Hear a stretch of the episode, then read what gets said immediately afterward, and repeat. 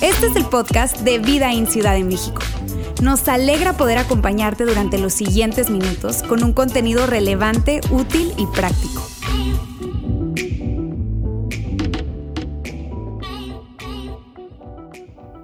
Nunca, ¿verdad? Nunca se debe quitar la decoración navideña. En mi casa por lo menos no queremos que se quite. Creo que la ponemos desde noviembre hasta como febrero, marzo. Si van a mi casa, parece este, tienda de decoración navideña, en fin. A mí me encanta. Llegó diciembre, amigos, llegó diciembre.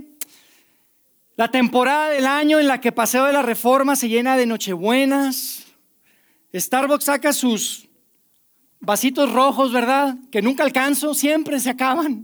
Para cuando quiero, para cuando quiero comprar esos vasitos plásticos rojos tan lindos que Starbucks saca cada año. Y es la temporada también de comer mucho y rico, como decía Ulises hace rato, ¿verdad?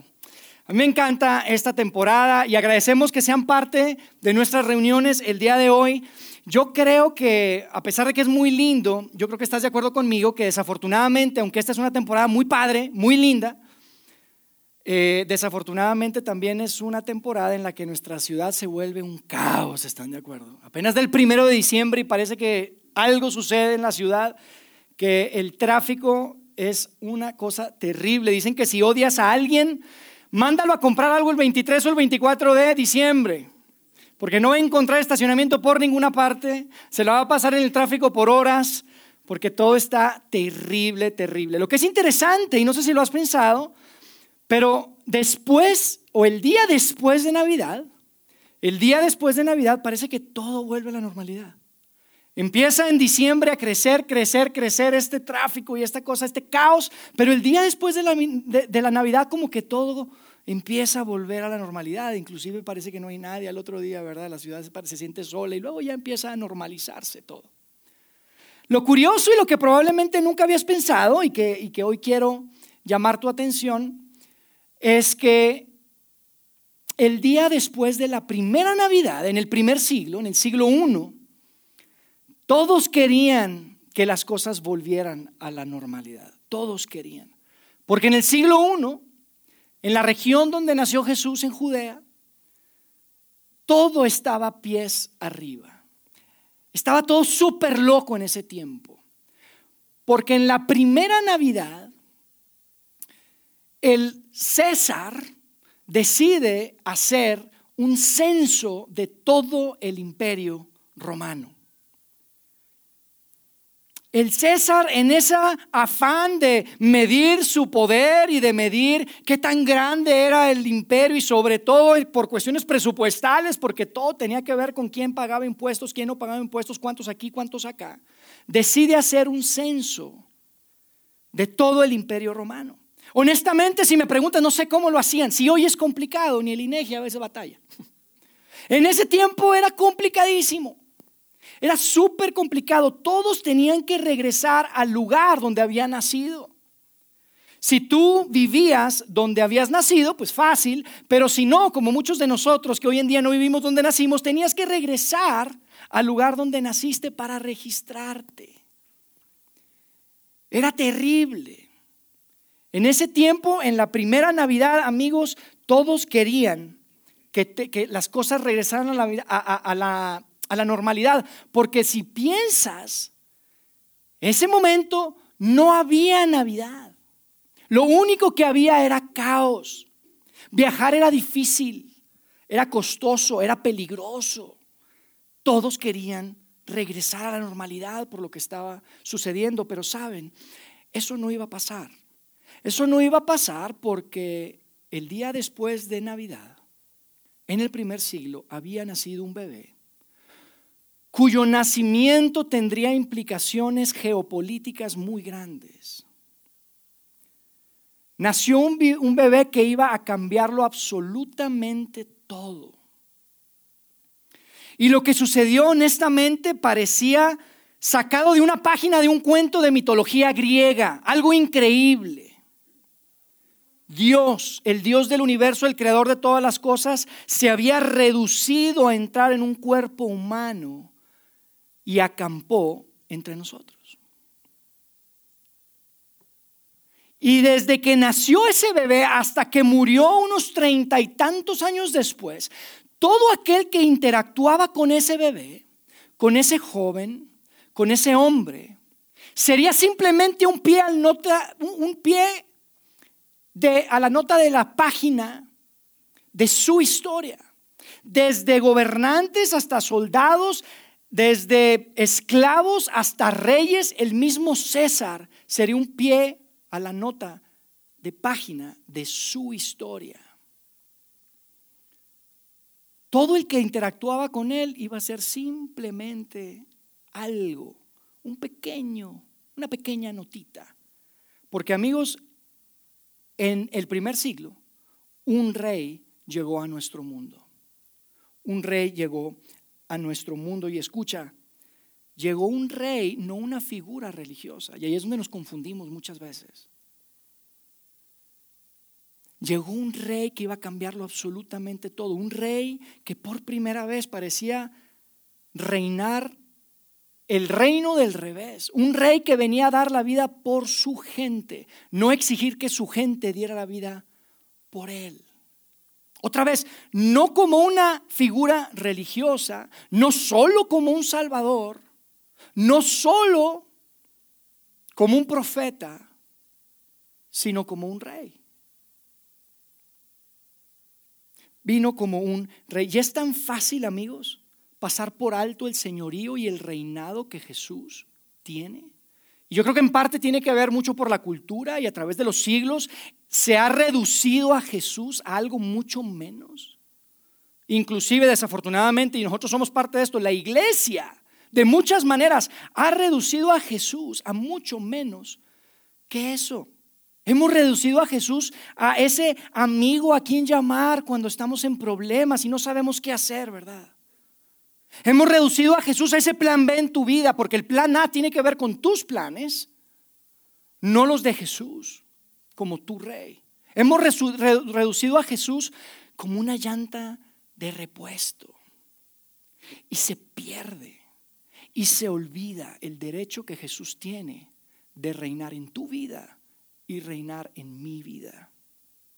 Pero sabes, hubo alguien en quien no se perdió esto. Hubo alguien en quien no se olvidó esto. Una mujer llamada María, su madre, que en el primer siglo, cuando tiene un encuentro sobrenatural con un ángel, le describe al niño que ella iba a tener y lo hace de una manera espectacular. De hecho, quiero que lo leamos. Fíjate lo que dice el doctor Lucas en el capítulo 1, uno de los evangelistas. Dice, no tengas miedo María, Dios te ha concedido su favor, le dijo el ángel. Quedarás encinta y darás a luz un hijo y le pondrás por nombre Jesús. Y de ahí empieza el lenguaje, porque Jesús es el nombre en español de un nombre en latín, de un nombre en griego, que viene del hebreo, que es Yeshua. Y Yeshua significa líder significa guerrero en muchas ocasiones. Dice, Él será un gran hombre y lo llamarán Hijo del Altísimo. Lenguaje real, ¿estás de acuerdo? Parece de monarquía. Y si te queda duda, fíjate lo que el ángel le dijo después a María. Le dijo, Dios el Señor le dará el trono de su padre David, el segundo rey de Israel, el rey sin duda más grande que tuvo Israel. Dice, y reinará sobre el pueblo de Jacob para siempre. María, tu bebé será un rey. Será supremo, será comandante en jefe, será el Altísimo. Será su majestad, será un, será un potentado. Y no simplemente alguien que perdona tus pecados. No simplemente un punto de referencia en la vida de la humanidad un rey. Y lo que dice después el ángel me parece espectacular porque en el verso 33 queda registrado que le dijo a María, su reinado no tendrá fin. María, tú sabes que reyes vienen y van, pero el reinado de tu hijo será para siempre. Para siempre. Y es lo que vemos a través de los evangelios, de estas mini biografías que tenemos de Jesús. Es lo que vemos en el libro de los Hechos, que narra las experiencias de los primeros hombres y mujeres que decidieron de hacer de Jesús su rey. Y hoy, dos mil años después, es innegable. Amigos, Jesús sigue siendo rey. Y la pregunta, la pregunta que tú tienes que hacerte, que yo tengo que hacerme, cada mañana que me levanto, cada vez que tomo una decisión, cada vez que reacciono ante una situación, cada vez que me relaciono, cada vez que invierto mi dinero de cierta manera, la pregunta que tenemos que hacernos honestamente es la siguiente, ¿es Jesús tu rey? ¿Es Jesús tu rey? ¿Es mi rey? Porque amigos, cuando un rey aparece, el pueblo tiene que elegir. Cuando un rey aparece, el pueblo tiene que decidir. ¿O será que hemos reducido a Jesús en lo que la cultura, inclusive la iglesia, lo ha reducido? A ese ícono, a ese crucifijo que llevamos colgado en el cuello, a ese tatuaje que probablemente te pones en el tobillo. ¿Será que hemos reducido a Jesús? Tienes que decidir. Y sabes, lo especial y diferente de Jesús es que Jesús es un rey que te invita a seguirte, a seguirlo, no te obliga a seguirlo. Jesús te invita a seguirlo, no te obliga. Y cuando tú decides no ser parte de su reino, te pierdes el participar de su reino. Cada vez que decimos, no, quiero hacer las cosas a mi manera, decides no participar de su reino aquí, ¿ok? Y no se trata de creer. Creer no es participar, amigos. Yo creo, decimos. Pero si solo crees, ¿sabes qué es lo que haces? Tu participación se limita y se reduce a una fe, a una doctrina, a una religión. Vas a ser cristiano, vas a ser católico tal vez en el sentido moderno de la palabra, pero en el sentido original de la palabra.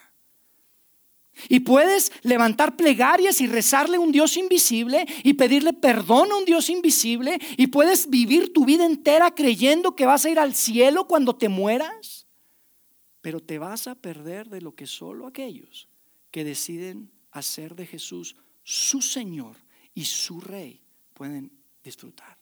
Te lo vas a perder. Te lo vas a perder, te vas a quedar simplemente en creer, reducido a una doctrina y una religión y lo que Dios tiene para ti en esta vida, en este tiempo, te lo vas a perder. Quiero que leamos lo que sucedió un día después de la Navidad porque es interesante la historia. Y quiero que veas específicamente un personaje que te quiero presentar, que está en Mateo 2, 1. Dice así el texto, Jesús nació en Belén de Judea durante el reinado de Herodes. Y la verdad es que no se sabe mucho de Herodes, a menos que seas un especialista, historiador del primer siglo, si sabes de Herodes. Herodes era un, este Herodes era uno que se le reconocía como Herodes el Grande. Y Herodes el Grande, en verdad que era grande. Era un tipo que era un arquitecto. Él reconstruyó el templo de Jerusalén, que era la zona que él estaba reinando, gobernando. Pero así como era brillante este tipo, era despiadado. Era un tipo despiadado, Herodes. Y Herodes era un hombre que estaba comprometidísimo con llevar hacia adelante su legado y su dinastía. Fíjate lo que dice después. Dice, por ese tiempo, algunos sabios de países del oriente llegaron a Jerusalén y preguntaron, y aquí hago una pausa, porque estos sabios de países del oriente son los que hoy confundimos con los reyes magos. Eso empezó en el tercer siglo, lo de los reyes. En ninguna parte dice que son reyes. Pero hoy son los reyes. Pero eran sabios en realidad. De alguna manera eran hombres que conocían, que estudiaban, venían del oriente, tal vez de Persia, tal vez de Arabia, o tal vez de los dos, y estudiaban las estrellas y estudiaban el movimiento de, de las estrellas y los cielos. Y dice que ellos fueron a Jerusalén y preguntaron, no sabemos cuántos eran, típicamente decimos que eran los tres reyes magos porque había tres regalos, pero podrían haber sido 30. No sabemos cómo se llaman, no sabemos mucho de ellos, pero son personajes interesantes porque de alguna manera viajan a Jerusalén, de lejos llegan al templo y preguntan, ¿dónde está el rey? Fíjense lo que dice el verso 2, dice, ¿dónde está el rey de los judíos que acaba de nacer? Por, por lo que sabían, lo que habían experimentado, algo extraordinario había pasado en su tiempo. Dice, vimos su estrella mientras salía y hemos venido a adorarlo. Llegan al templo y dicen que creemos que, esto, estos movimientos y lo que está sucediendo en las estrellas no es normal. Esto todo apunta a algo muy importante que acaba de suceder. Esto apunta al nacimiento de un rey, un rey judío. Y hemos venido a adorarlo. Nadie sabe de qué están hablando. Yo creo que todos se quedaron, ¿de qué están hablando estos tipos ahí en Jerusalén? El caso es que cuando escuchan eso, empezó el run run, empezó el chisme y llegó a oídos de Herodes. Fíjate lo que pasó. Dice, cuando el rey Herodes oyó esto, se perturbó profundamente igual que todos en Jerusalén. ¿Por qué se perturbó Herodes? Porque amigos, si hubiera sido el nacimiento de un profeta, si hubiera sido el nacimiento simplemente de una figura religiosa, mira, esos vienen y se van. Si hubiera sido el nacimiento de un gran maestro, hay muchos maestros, hay muchos profetas, pero el nacimiento de un rey, amigos, eso no es trivial. El nacimiento de un rey implicaba que el pueblo tenía que decidir. Eso potencialmente representaba una insurrección. Eso potencialmente representaba disturbios civiles. Eso potencialmente representaba una guerra civil. Herodes entendía las implicaciones. Esto podía ser un cambio de régimen. Y Herodes tenía unos 40 años en el poder y no estaba listo para dejarlo. Él tenía su plan. Él quería que sus hijos fueran reyes después de él. Entonces fíjate lo que hace. Y no se queda sentado en sus laureles. Es un tipo proactivo, es un tipo despiadado, dice el verso 4. Mandó llamar a los principales sacerdotes y maestros de la ley religiosa y les preguntó, ¿dónde se supone que nacerá? Y mira la palabra que usa ahí. Dice, el Mesías. ¿Dónde nacerá el Mesías? Si hay tanto aquí. Pero el caso es que junta a todos los religiosos, a los inteligentes de ese tiempo. Y les dice, a ver, ya me enteré. Ustedes también escucharon que los movimientos de las estrellas representan algo interesante. Hay el nacimiento de alguien. No se hagan, díganme, ¿dónde es? ¿Dónde está el Mesías? Y usa la palabra Mesías y para mí es tan importante porque la palabra Mesías nos da esta idea de el ungido. En hebreo significa el ungido. El Mesías tenía que ver específicamente con ese último rey de Dios, ese rey definitivo que Dios iría a enviar. Herodes sabe que esto no es trivial. Herodes está diciendo, ¿dónde está? El equivalente de Mesías, amigos, en, en griego es Cristo. Cuando hablamos de Mesías, hablamos del ungido. Cuando hablamos de Cristo, es, precisamente esa idea. Y es interesante porque de alguna manera hemos reducido el título o hemos acoplado el título a la persona. Ustedes escuchan Jesús y dicen, ah, Jesús es el Cristo. Cristo, ah, sí, Jesús, Jesucristo. Cristo, Jesús, Jesucristo. Y lo hacemos, lo intercambiamos. Escuchamos uno u otro y ya es una sola cosa, pero sabes, Cristo, amigos, no es el apellido de Jesús. A veces pensamos que es el apodo o el apellido es Jesús si se apellida Cristo. No, es su título. Es un, no es simplemente un descriptivo, no es simplemente un apoyo, un apodo, no es simplemente un apellido, es su título. Su título es Cristo. Y a veces nos confundimos y lo, lo pasamos, pero ¿sabes lo que representa eso? Al punto al que quiero ir es que básicamente Jesús es el ungido de Dios. Jesús es el rey. El ungido de Dios, no de un profeta, no ungido por otro rey, no ungido por sacerdotes. Es el último, el rey final, el que Dios envió, Dios el Padre creador de todas las cosas. Herodes tenía toda la razón de estar preocupado, amigos. Tenía toda la razón de estar preocupados porque cuando un rey aparece, La gente tiene que elegir. La gente tiene que decidir.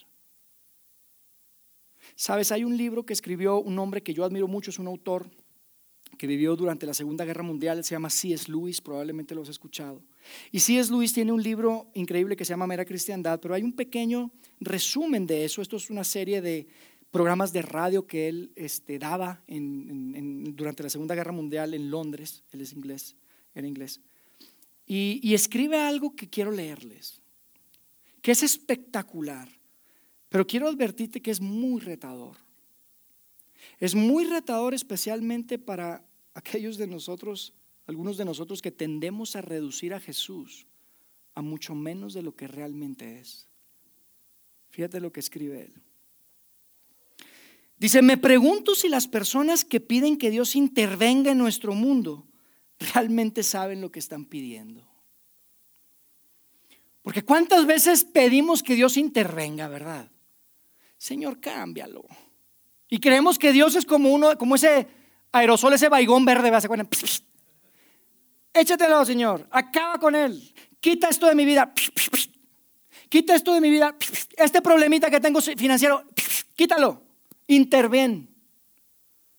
Y a veces no, no tenemos idea de lo que estamos pidiendo. Fíjate lo que escribe después. Dice, cuando eso suceda, es el fin del mundo. Cuando el escritor sube al escenario, la obra ha terminado. Increíble lo que dice. Sin duda, dice después, sin duda, Dios va a intervenir. Pero ¿de qué servirá decir que estás de su lado entonces? ¿De qué servirá decir, sí, Jesús es mi rey? Sí, yo estoy de tu lado. Dice, ¿de qué servirá decir entonces que estás de su lado? En el momento que veas el universo entero derritiéndose como un sueño, y es increíble la manera en la que lo describe, porque dice después, en ese momento, cuando el universo parezca derretirse como un sueño, ya no habrá opción. Y me encanta la siguiente frase porque lo que dice es, porque entonces será Dios sin disfraz. En el momento en que Dios intervenga, será Dios sin disfraz, no como un bebé en un pesebre, no como ese niño que entró al templo a los 12 años y maravilló a los estudiosos, no como ese hombre que se detenía en el camino para ayudar al enfermo. No como un hombre que se puede arrestar y enjuiciar y torturar y crucificar. No. Será Dios sin disfraz, dice. Dice, será algo tan abrumador que toda criatura sentirá un amor irresistible o un horror irresistible. Yair, ¿por qué? Amigos, porque en ese momento los que decidieron decir que no al Rey Jesús, desearían haber dicho sí al Rey Jesús. Será demasiado tarde para elegir, dice después. Y miren lo que, cómo termina, dice, no tiene ningún sentido decir que eliges postrarte ante Él cuando es imposible pararse.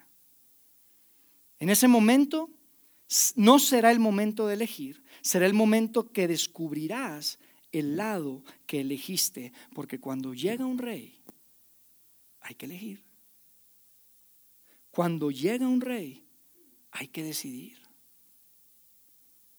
Hoy, termina diciendo si es Luis, ahora es el momento de elegir. En Navidad, amigos, nació un rey. No nada más nació, no simplemente o no solamente nació un Salvador. No solamente nació un rabino. No solamente nació una figura religiosa como hoy probablemente la tenemos. En Navidad nació un rey. Y la pregunta que te tienes que hacer todos los días, la que me tengo que hacer, para mí la pregunta es, para ti la pregunta es, cada día que te levantas, cada mañana que te levantas, la pregunta es, ¿es Jesús tu rey? ¿Ya decidiste entregarle tu vida a Rey Jesús? ¿Es Jesús tu rey? ¿Es Jesús mi rey? ¿Ya aceptaste su invitación? Y escucha, la invitación no es solo a creer, ¿ok? Es a seguirlo. Herodes creía. Fíjate lo que dice en otra versión, lo que acabamos de leer en Mateo 2.4. De Herodes dice, así que convocó de entre el pueblo a todos los jefes de los sacerdotes y maestros de la ley. Y les preguntó dónde había de nacer el Cristo. Ahora usamos la palabra Cristo y no Mesías en esta traducción. En Belén de Judea le respondieron, o sea, como a 10 kilómetros de aquí, Herodes, súper cerca, en Belén de Judea. Dice, luego Herodes convocó a los sabios a una reunión privada y por medio de ellos se enteró del momento en el que había aparecido la estrella por primera vez. ¿Por qué el tiempo exacto? ¿Por qué era importante? Ustedes conocen la historia. Para Herodes era importante saber el momento exacto porque quería saber la edad del pequeño rey que había nacido. Y una ocasión que él supiera la edad del pequeño rey que había nacido, él iba a actuar. Él creía.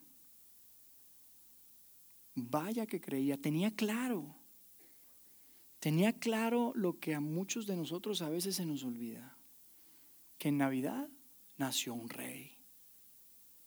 Y cuando un rey aparece, hay que elegir, hay que decidir. Herodes no se iba a arrodillar ante ningún rey definitivamente. Y terminamos con esto cuando les dijo, entonces les dijo, vayan a Belén, ubíquenme a ese rey. Ubiquen a ese rey. Y eventualmente él se iba a enterar, iba a entender lo que hoy sabemos. Que el reino de ese rey no era un reino de este mundo, era un reino para este mundo. Era un reino completamente diferente. Era un reino que venía nuevamente de alguna manera a unir el cielo y la tierra de una forma sobrenatural. Era un rey que había decidido hacerse un bebé en un pesebre. Un rey que era el ungido de Dios. Dios haciéndose carne, haciéndose uno de nosotros, acampando como uno de nosotros despojándose de todo su poder. Y saben, es tan importante que esa pregunta nos la hagamos hoy y todos los días, porque tal vez tú crees, tal vez yo creo, y tal vez somos cristianos y, católicos, si quieres, en el sentido moderno de la palabra, y hacemos lo que creemos que se tiene que hacer. Pues la pregunta es, ¿has hecho de Jesús tu rey? Porque hay que decidir.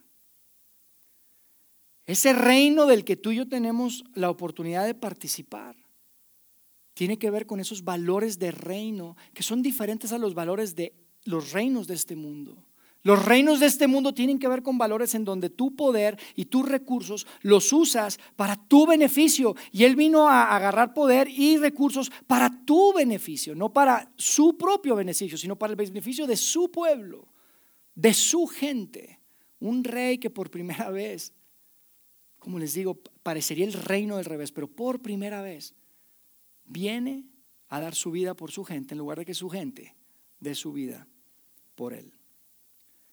El día después de Navidad inició una cuenta regresiva que se cumplió aproximadamente unos 30 años después, donde ese rey iba a hacer una invitación. Una invitación que sigue haciendo el día de hoy. Y la invitación es, ¿me sigues? ¿Me sigues? Él no invitó a la gente a creer, él invitó a la gente a seguirlo. Y la invitación hoy es la misma, es, ¿me puedes reconocer como algo más que simplemente ese que perdona tus pecados? Es parte del show. Estamos en el momento más importante. Por eso les pedí un poquito. ¿Me puedes seguir? No solamente creer. ¿Me puedes reconocer como más que simplemente el que apacigua tu conciencia? Esa culpabilidad que tal vez tiene. ¿Me puedes reconocer como algo más que ese plan B en tu vida? ¿Que ese amigo al que llamas cuando estás en problemas? La pregunta hoy, para ti, para mí. Yo no estoy apuntando a nadie, ¿ok? Para mí. Esto es tan importante. ¿Reconoces a Jesús como tu rey? Déjenme hacer una oración y terminamos. Dios, gracias. Gracias porque a través de esta historia y a través de estos textos podemos ver que Dios es tan fácil resistirse, es tan fácil empujar, es tan fácil acostumbrarse y reducir tu llegada a este mundo como algo mucho menor a lo que realmente es. Y queremos que nos ayudes, Dios. Que seas tú en nuestro corazón, que seas tú en nuestra mente, que seas tú en nuestra vida, ayudándonos a caminar hacia nuestro Rey, no simplemente como personas que creen una serie de verdades, sino personas que te siguen como, como su Rey. Queremos reconocerte, Dios, como nuestro Rey, ese potentado, ese supremo, ese Hijo del Altísimo, que viene a reinar de una forma diferente, un reino que no es de este mundo, pero que viene a cambiar las mentes y los corazones de hombres y mujeres que deciden hacer de tu Hijo su Rey. Captura nuestras mentes y nuestros corazones, Padre que podamos crecer en esa conciencia, que no se pierda, que no se olvide tu potestad, tu grandeza, tu reinado en nuestras vidas. Quédate con nosotros, Dios, que esta Navidad, que estas temporadas, estas semanas que vienen podamos reconocerte más que nunca en nuestras vidas no solo como nuestro Salvador, no solo como ese gran maestro, no solo como esa persona que viene a dar principios de vida que pueden transformar la manera en la que vivimos, pero ese rey que es soberano, que tiene señorío sobre nuestras vidas. Ayúdanos Dios. Elimina esa resistencia que hay tal vez en tantos de nosotros. Quédate con nosotros hasta que nos volvamos a ver en este mismo lugar la próxima semana. Oramos en el nombre de tu Hijo Jesucristo. Amén.